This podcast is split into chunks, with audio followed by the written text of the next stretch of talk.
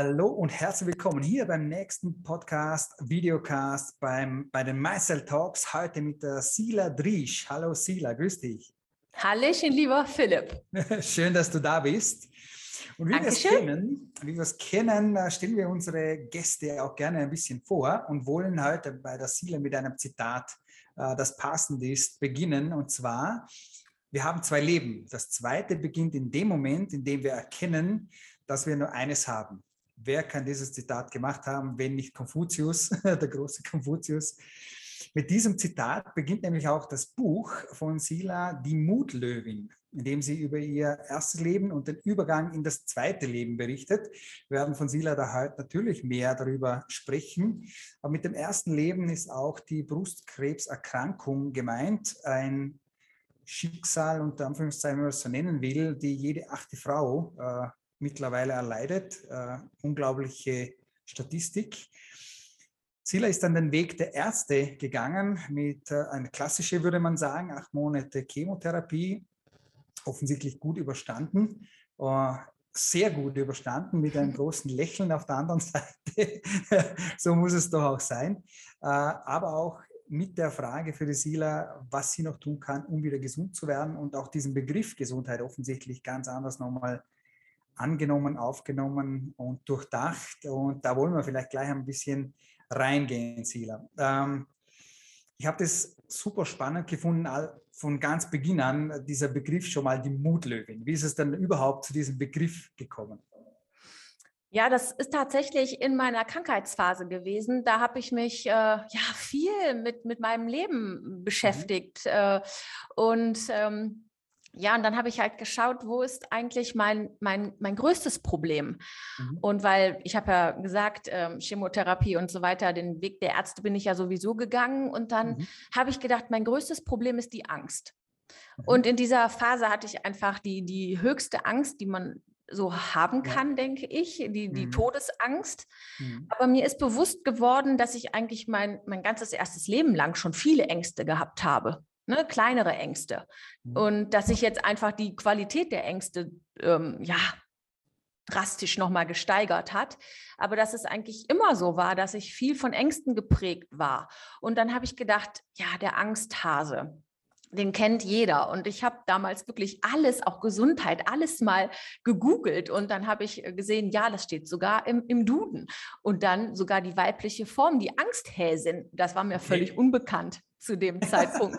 war noch nie gehört. Ja, ich auch nicht. Und dann habe ich gedacht, ja, was ist denn der Gegenspieler mhm. zum, zum Angsthasen? Und dann habe ich so für mich überlegt und habe die Mutlöwin, das war die Geburtsstunde der Mutlöwin. Cool. Und äh, da habe ich gedacht, komisch, dass das im Duden nicht gibt. Und dann habe ich gedacht, das wäre doch mal was. Genau, neuen, neuen Begriff kreiert. Richtig. Cool. Ich finde den Begriff deswegen so spannend, weil natürlich ist es der weiblich angehaucht, gehaucht, die Mudel-Löwin. Ähm, aber am Ende des Tages ist das etwas, äh, diesen Mut zu haben, die, sich den Ängsten auch zu stellen. So, so sehe ich jetzt den Mut Löwen quasi, der sich tatsächlich äh, davor und dagegen stellt und dagegen stimmt auch. Äh, ist ja nicht männlich und nicht weiblich, sondern ich bin überzeugt, dass viele Männer das genauso brauchen könnten, ähm, diesen Mutlöwen in sich. Ähm, erzähl noch ein bisschen mehr, äh, was der Mutlöwe so kann, tut oder wie du das dann damals gemacht hast. Wie du, als du den kreiert hast, äh, wie der, der, der dir vielleicht auch helfen konnte. Ja, ich hatte, also eigentlich ist mir ähm, dann noch bewusst geworden, dass ähm, ja, dass der Mutlöwe, also Mut nicht unbedingt das Gegenteil von Angst ist, sondern ähm, also Angst ist ja, ich bin unsicher, weil sonst hätte ich ja keine Angst. Und äh, dieses unsicher, das Gegenteil ist ja Sicherheit. Und Sicherheit heißt für mich Vertrauen, Vertrauen ins Leben haben. Und Vertrauen ins Leben bedeutet für mich auch äh, glücklich sein, Lebensfreude haben. Und der Mut sind die Schritte dahin, weil Angst, also Mut ist eigentlich nichts anderes als Angst plus mindestens einen Schritt. Und da setze ich an weil wir denken Mut häufig so groß. Ne, mhm. Das sehen wir im Fernsehen, boah, mutige Taten, da hat jemand einem anderen das Leben gerettet und so. Das sind alles mutige Taten, das möchte ich gar mhm. nicht schmälern. Mhm. Aber ich denke, wir können es, das ist wie so ein Pol, das hat gewisse Ausprägungen und da können wir auch das mal von der anderen Seite ähm, anfangen und einfach Mut klein denken. Und ich mhm. finde, mutig ist im Leben ähm, über, also jede Veränderung erfordert Mut und einfach mal über gewisse Dinge neu nachzudenken, über Glaubenssätze, die man bis dahin so verinnerlicht hat, sich das mal bewusst zu machen und zu sagen, will ich das eigentlich noch weiter so? Hat mich das bisher glücklich gemacht oder kann das weg? Und ich äh, denke ab heute mal neu über, über eine Sache. Mhm. Cool. Ich möchte auch gleich nochmal übergehen, weil ich das, die Sätze, die du mir im Vorfeld geschickt hast, so spannend gefunden habe von den Blickwinkeln her. Weil du gesagt hast, Gesundheit, wenn man sich näher damit beschäftigt und herausfindet, dass es einfach mehr ist als nur nicht krank zu sein. Das ist ja ein, tatsächlich eine äh, westliche, vielleicht europäische Sichtweise, mhm. äh, die, die der Chinese zum Beispiel ganz anders sieht. Ähm, da steckt so viel Kraft drin, so viel, äh, ja, ich würde es gar nicht, kann es gar nicht anders bezeichnen, richtig denken eigentlich drin, wie es eigentlich gehören sollte. Wie ist es dir aber ergangen, auch in dieser Kombination mit, mit der Krebserkrankung, da in, diese, in dieses, in dieses Thema Gesundheit nah reinzudenken? Also äh, bisher, da habe ich, ich hatte immer so ein Schwarz-Weiß-Denken, entweder du mhm. bist gesund oder du bist krank. Mhm. Und dann habe ich das mal gegoogelt und dann habe ich so Begriffe, ähm, ja auch von der WHO, die hat das mal definiert. Mhm. Und dass es ein quasi dynamisches Gleichgewicht ist, ähm, ja, aus sozialem, geistigem und körperlichem Wohlbefinden. Mhm. Also quasi ein Leben in Balance. Und da ist mir bewusst geworden, dass ich diese Balance im Leben schon lange verloren hatte. Mhm. Also ich glaube, dass ich persönlich für mich, ich kann immer nur für mich sprechen, und das ist auch ganz wichtig, dass man, ähm, ne, das, Krebserkrankung ist nicht gleich Krebserkrankung und ich möchte auch nicht für alle Menschen sprechen, sondern lediglich für mich, aber vielleicht passt es eben dann auch für andere. Mhm. Ähm, das ist eben ja auch mutig, dann über sich zu sprechen. Absolut. Und ähm, dann, dass ich also schon lange vor meiner Diagnose nicht wirklich gesund war. Okay. Hast du gemerkt, inwiefern oder jetzt im, Nach im Nachgang gemerkt, wenn du so reflektierst, wie hast du es gespürt? Also eigentlich gab es schon körperlich auch Anzeichen, die ich aber nicht wahrgenommen habe, weil man ist ja hart ne? und so leicht äh, streckt einen ja nichts nieder.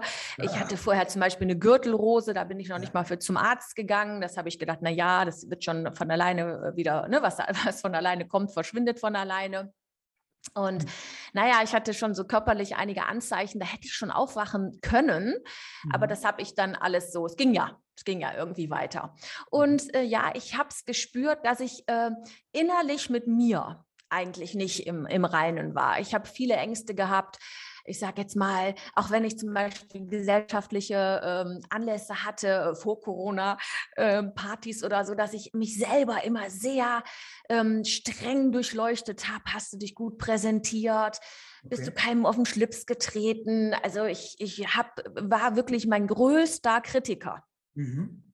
Spannend das, ich war sehr, sehr streng mit mir, auch von den Erwartungen her. Ich wollte alles perfekt im Leben machen, die perfekte Hausfrau, die perfekte Mutter, natürlich noch Geschäftsfrau und mhm. äh, ja, ähm, am besten noch am Kindergeburtstag den besten äh, Kuchen präsentiert zu haben. Gleichzeitig musste die Bude sauber sein. Am liebsten hätte ich alles gehabt. Also dieser Perfektionismus, ja. der war in meinem Leben schon äh, ziemlich stark ausgeprägt und äh, eigentlich bin ich da äh, durch diesen Gedanken eher vor die Hunde gegangen, muss man sagen. Okay.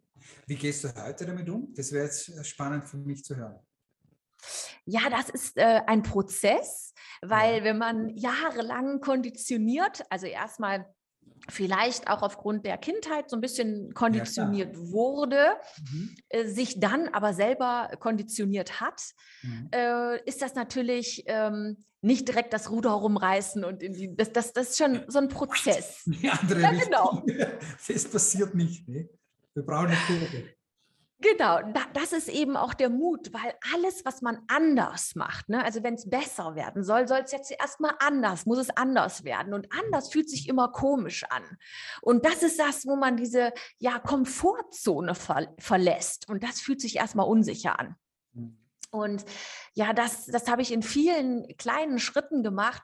Auch ähm, ja, zum Beispiel, das ist ganz einfach. Gleich, wenn dieser Podcast vorbei ist, dann denke ich nicht mehr, ah, wie hast du das gemacht? Ach, hast du dich da versprochen und so weiter und so fort. Mhm. Nein, das ist dann für mich gleich abgeschlossen. Und ähm, ja, ich, ich äh, frage mich ganz oft am Tag, fühlst du dich eigentlich wohl, Sheila? Ich frage mich das ganz oft. Ja, und wenn ich dann denke, also das Bauchgefühl, nee, das, da fühlst du dich nicht wohl mit, dann gehe ich diesen Weg nicht mehr. Ja. Okay. Das kann man natürlich nicht immer machen, aber mhm. immer öfter. Ja, genau. Man lernt, man lernt dazu und ja. lernt um quasi, aber hört hin, oder? Am Ende des Tages. Hinhören ist, glaube ich, der springende Punkt. Ja. Cool. Gut. Dann wollen wir nämlich noch ein bisschen weiter zurückblicken. Und zwar einfach mal fragen, wie die Sheila aufgewachsen ist, ob du auch ein wildes Kind warst oder wie das überhaupt so, wie die Sheila aufgewachsen ist. Ganz einfach. ja, ich ähm, ja, bin, wie bin ich aufgewachsen? Also meine Eltern haben mich ähm, also ich, ich möchte hier niemandem Schuld für irgendetwas geben, weil jeder, ich glaube, alle Eltern wollen das Beste für ihre Kinder okay, und geben gewisse Werte mit, weil sie denken, so, so kommt die Sheila gut durchs Leben. Und ja. da war halt dieser Leistungsgedanke immer sehr stark ausgeprägt. Ne? Am besten gute Noten, Mhm. Und naja, ich sag mal, ich bin jetzt 45. Damals, glaube ich, war das Frauenbild auch noch ein anderes. Vielleicht äh, haben meine Eltern auch gedacht, so als Frau muss sie eben besonders gute Leistungen erbringen. Mhm. Und äh, wie gesagt, ähm, da möchte ich auch keinerlei Schuld verteilen, aber das, das hat mich schon sehr, sehr geprägt. Mhm. Ähm, ja, und diese Konditionierung, dass ich quasi besonders dann geliebt worden bin, wenn ja. ich wirklich sehr gute Leistungen ähm, gebracht habe, das hat ja. sich nachher in meinem Kopf verselbstständigt und ich mhm. habe mich darüber verloren, weil ich mich über meine sehr guten Leistungen identifiziert habe. Also ich habe ein ziemlich gutes Abitur hingelegt. Danach habe ich ein Studium zur Betriebswirtschaftslehre absolviert, habe das auch, ich glaube, ich war mit 23 schon fertig. Danach habe ich eine Anstellung an der Fachhochschule bekommen als Juniordozentin, cool. habe dann schon Leute unterrichtet, die, die deutlich älter waren als ich. Und das war schon, ja, das äh, habe ich dann irgendwann beendet und bin dann in die Versicherungsbranche, habe den Fachberater für Finanzdienstleistungen gemacht. Also ich habe immer geliefert. Ja. Und, und das war zum Beispiel auch ne? spannend. Das war zum Beispiel auch spannend in der Krankheit, äh, wenn dann auch die, die, als mir die Haare ausgefallen sind und, mhm. und so weiter, da mal zu überlegen, was bleibt eigentlich von der Sheila übrig, wenn das mhm. alles andere weggeht. Ne? Mhm. Auch das Optische, was, was ja für Frauen, für Männer wahrscheinlich genauso, ja, das ja, auch wichtig ist. Und was bleibt dann eigentlich über? Und dann habe ich gedacht, Mensch, jetzt hast du mal echt Zeit, dich mit dir selber mal zu beschäftigen. Mhm. mhm. Was würdest du sagen, wenn wir jetzt dann nochmal kurz zurückkommen zu der Krebs, äh, zu dem Krebsthema? Was war dein härtester Moment? Der härteste Moment? Ich glaube, die erste Chemo. Ja. Weil dann da zu sitzen und nicht zu wissen, wie reagiert der Körper auf die Flüssigkeit, was, also das ist kompletter Kontrollverlust. Mhm. Also wenn ich bis dahin immer dachte, boah, ich könnte doch viele Dinge in meinem Leben kontrollieren, ja, okay. ähm, das war so, keine Ahnung, was passiert. Da äh, habe ich äh, Vertrauen gelernt. Okay, cool, cool. Ich musste die Frage noch stellen, äh, um jetzt ein bisschen vom, von meinem Schema abzuweichen, aber ja.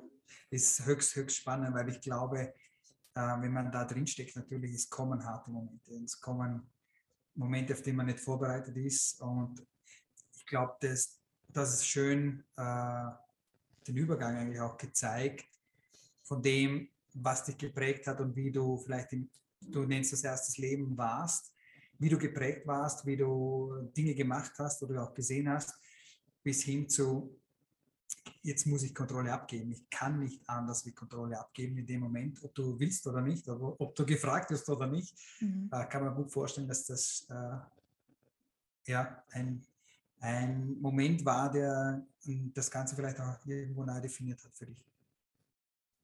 Stimmt so, oder? Ja, ja, ja, nee. ja? Cool, gut. gut. Okay. Also das, das junge Schülerleben haben wir jetzt ein bisschen gehört. Ich stelle aber trotzdem die Frage noch, weil ich die immer gerne stelle. Ähm, angenommen, du würdest ein 20 Jahre altes sich auf der Straße treffen.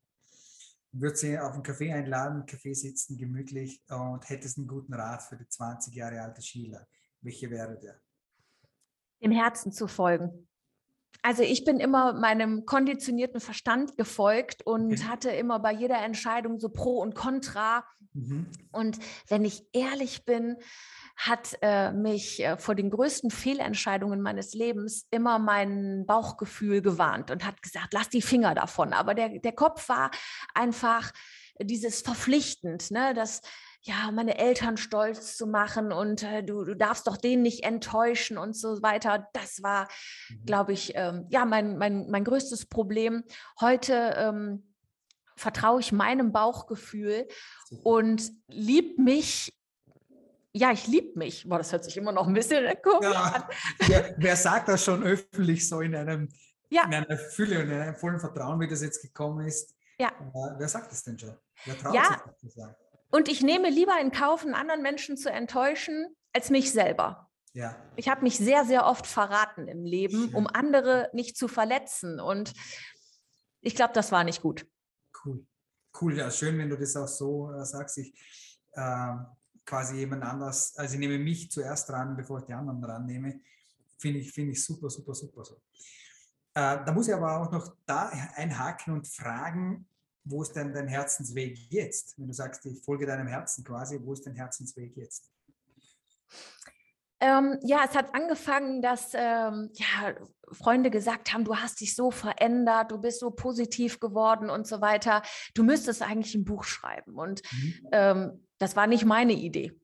und dann äh, habe ich mich hingesetzt und habe das angefangen, das Buch zu schreiben. Ja, das hat ein Jahr gedauert mhm. weil ich es wirklich komplett selbst geschrieben habe. Und ich habe immer gedacht, ich bin die Betriebswirtin, der Zahlenmensch. Und äh, ja, dann, äh, dann war es gar nicht so, so ein leichtes Unterfangen, ein Buch zu schreiben, habe mir dann entsprechend Zeit genommen. Ja, und durch diesen Titel Die Mutlöwin, der Titel hat allein drei Wochen gedauert. Also mein, mein Mann ist schier verrückt geworden mit mir. Wirklich. Und äh, ja, dann habe ich, ähm, dann ist dieses Mutlöwin aber so gut angekommen. Also erstmal habe ich das Buch, glaube ich, schon tausendmal verschicken dürfen. Ich habe keinen Verlag gefunden. Als Erstautor ist es total schwierig, einen Verlag zu finden. Aber ich dachte, nö, ich lasse mich nicht entmutigen. Ich mache das jetzt trotzdem und macht das also selber ja. in Eigenregie. Und ja, dann hat das so eine Eigendynamik angenommen, dass auch ähm, Leute, die gar nicht erkrankt waren, also erstmal war ja die Idee, Betroffenen zu helfen. Und dann mhm. ist das aber, ist die Mutlöwin quasi weitergereist. Und es haben mir Menschen geschrieben, Mensch, ich bin gesund, aber das hat mir trotzdem so viel gegeben. Das mhm. ist ja quasi wie ein Lebensratgeber. Und dann habe ich gedacht, ja, cool, finde ich richtig toll.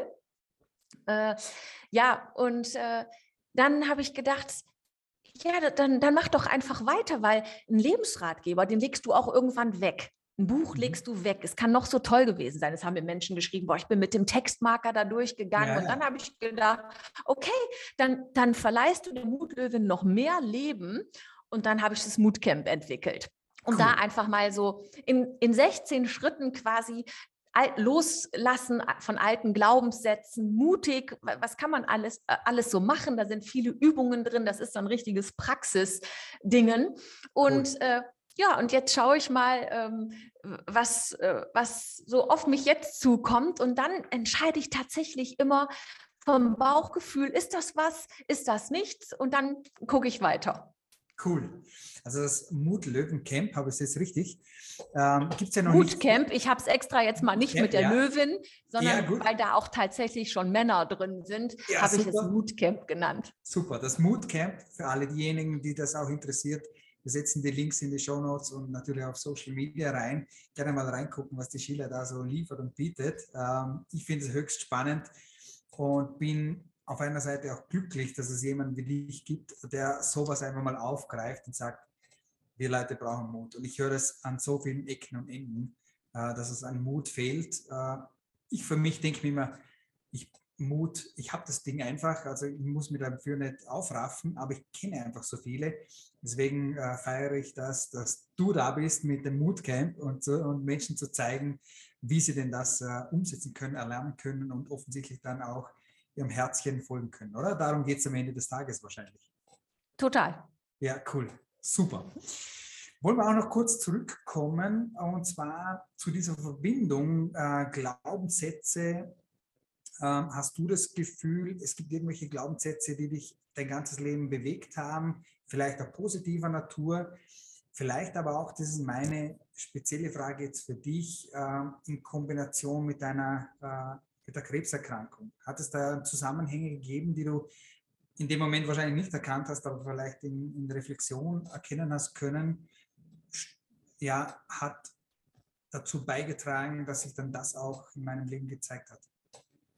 Ja, ich hatte ähm, eher eine ablehnende Haltung zum Leben. Ich hatte immer diesen Glaubenssatz, das Leben ist ein Kampf. Mhm. Jeden Tag so aufs Neue eigentlich. Okay. Das Leben ist schwer. Und ich, ich okay. war eher der Typ, dessen Glas also stets eher halb leer war als halb voll war. Okay. Und ich habe hinter jeder, hinter jeder Hecke eigentlich den nächsten Feind erwartet. Bin ich ganz ehrlich, es hat sich nachher gesteigert. Mhm. Ähm, ich habe vieles persönlich genommen und äh, ja, und dann habe ich gedacht, will ich so weiterleben? Was, was erwarte ich eigentlich vom Leben? Ich habe dann äh, ja auch, äh, mich von der Krankheit relativ schnell abgewendet und gedacht, was, was, du willst ja gesund werden. Also beschäftige dich doch einfach mal mit der Gesundheit. Und deswegen auch der Untertitel des Buches, Das Streben nach Leben.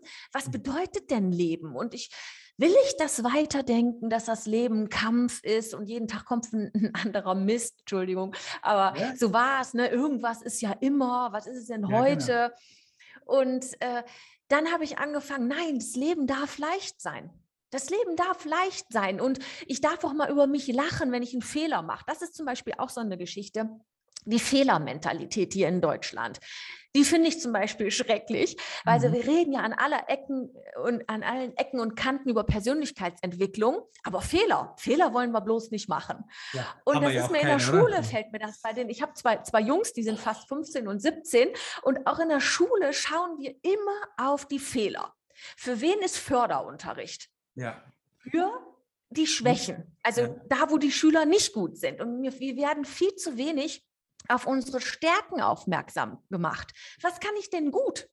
Mhm. Und dadurch, und wenn wir das immer machen und immer auf unsere Schwächen achten, dann dürfen wir uns auch nicht wundern, dass wir irgendwann ohne Selbstwertgefühl dastehen. Mhm. Und da habe ich auch mal diesen Satz gelesen, ich will mich gar nicht mit fremden Federn schmücken, aber wenn wir immer nur schauen, wo wir schwach sind mhm. und da ansetzen und immer sagen, da müssen wir besser werden, dann sind wir irgendwann vielleicht weniger schwach, aber noch lange nicht stark. Ja, Maximum Mittelmaß, aber weiter werden wir nicht kommen. So, und glücklich auf alle Fälle nicht. Genau, ganz sicher auch nicht. 100 Prozent nicht. Aber ich finde es ganz, ganz toll, weil auch diese Philosophie ich ganz stark verfolge. Ähm, Stärken zu finden, zu wissen, was gehört zu mir, was kann ich gut und die im besten Fall so oft ich nur kann in meinem täglichen Leben umsetzen, dann, denn dann macht für mich einfach das Leben richtig Spaß. Und dann wird es lustig und dann wird es auch leicht, weil die Dinge natürlich leicht fallen, in denen ich gut bin, logischerweise. Ja. Also Geht es im Moodcamp auch in diese Richtung? Ja, total. Auch solche Werte, also zum Beispiel mein Selbstwertgefühl. Ich habe da mhm. mal geschaut, ja, was habe ich denn für Werte in meinem Leben? Und ich habe mhm. so ein unbewusstes Leben geführt, dass ich erstmal gegoogelt habe, was sind denn so Werte, nach denen wir leben können.